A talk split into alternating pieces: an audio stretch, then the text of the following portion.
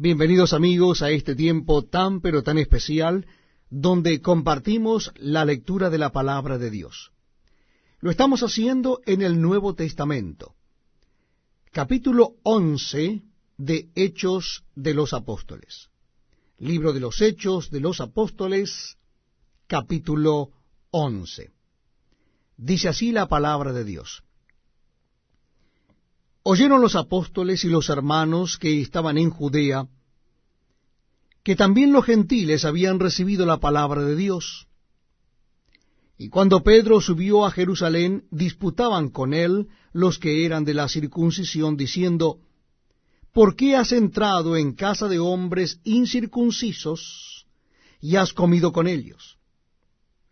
Entonces comenzó Pedro a contarles por orden lo sucedido, diciendo, estaba yo en la ciudad de Jope orando, y vi en éxtasis una visión, algo semejante a un gran lienzo que descendía, que por las cuatro puntas era bajado del cielo y venía hasta mí.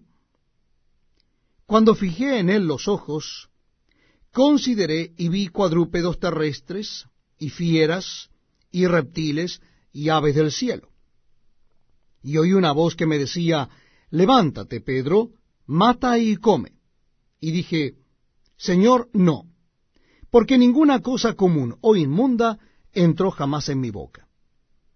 Entonces la voz me respondió del cielo por segunda vez, lo que Dios limpió, no lo llames tú común. Y esto se hizo tres veces, y volvió todo a ser llevado arriba al cielo. Y aquí luego llegaron tres hombres a la casa donde yo estaba, enviados a mí desde Cesarea. Y el Espíritu me dijo que fuese con ellos sin dudar. Fueron también conmigo estos seis hermanos y entramos en casa de un varón, quien nos contó cómo había visto en su casa un ángel, que se puso en pie y le dijo, envía hombres a Jope, y haz venir a Simón, el que tiene por sobrenombre Pedro. Él te hablará palabras por las cuales serás salvo tú y toda tu casa. Y cuando comencé a hablar, cayó el Espíritu Santo sobre ellos también, como sobre nosotros al principio. Entonces me acordé de lo dicho por el Señor cuando dijo, Juan ciertamente bautizó en agua, mas vosotros seréis bautizados con el Espíritu Santo. Si Dios, pues, les concedió también el mismo don que a nosotros, que hemos creído en el Señor Jesucristo, ¿quién era yo que pudiese estorbar a Dios? Entonces, oídas estas cosas, callaron y glorificaron a Dios diciendo, de manera que también a los gentiles ha dado Dios arrepentimiento para vida. Ahora bien, los que habían sido esparcidos a causa de la persecución que hubo con motivo de Esteban, pasaron hasta Fenicia, Chipre y Antioquía, no hablando a nadie la palabra, sino sólo a los judíos. Pero había entre ellos unos varones de Chipre y de Sirene, los cuales, cuando entraron en Antioquía, hablaron también a los griegos, anunciando el Evangelio del Señor Jesús. Y la mano del Señor estaba con ellos, y gran número creyó, y se convirtió al Señor. Llegó la noticia de estas cosas a oídos de la iglesia que estaba en Jerusalén, y enviaron a Bernabé que fuese hasta Antioquía.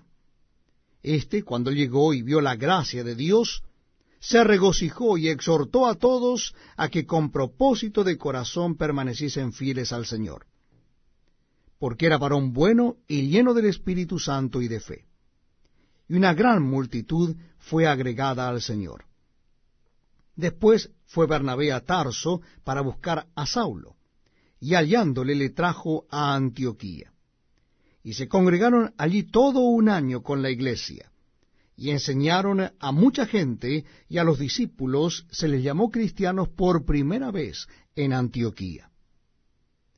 En aquellos días unos profetas descendieron de Jerusalén a Antioquía, y levantándose uno de ellos, llamado Agabo, daba a entender por el Espíritu que vendría una gran hambre en toda la tierra habitada, la cual sucedió en tiempo de Claudio.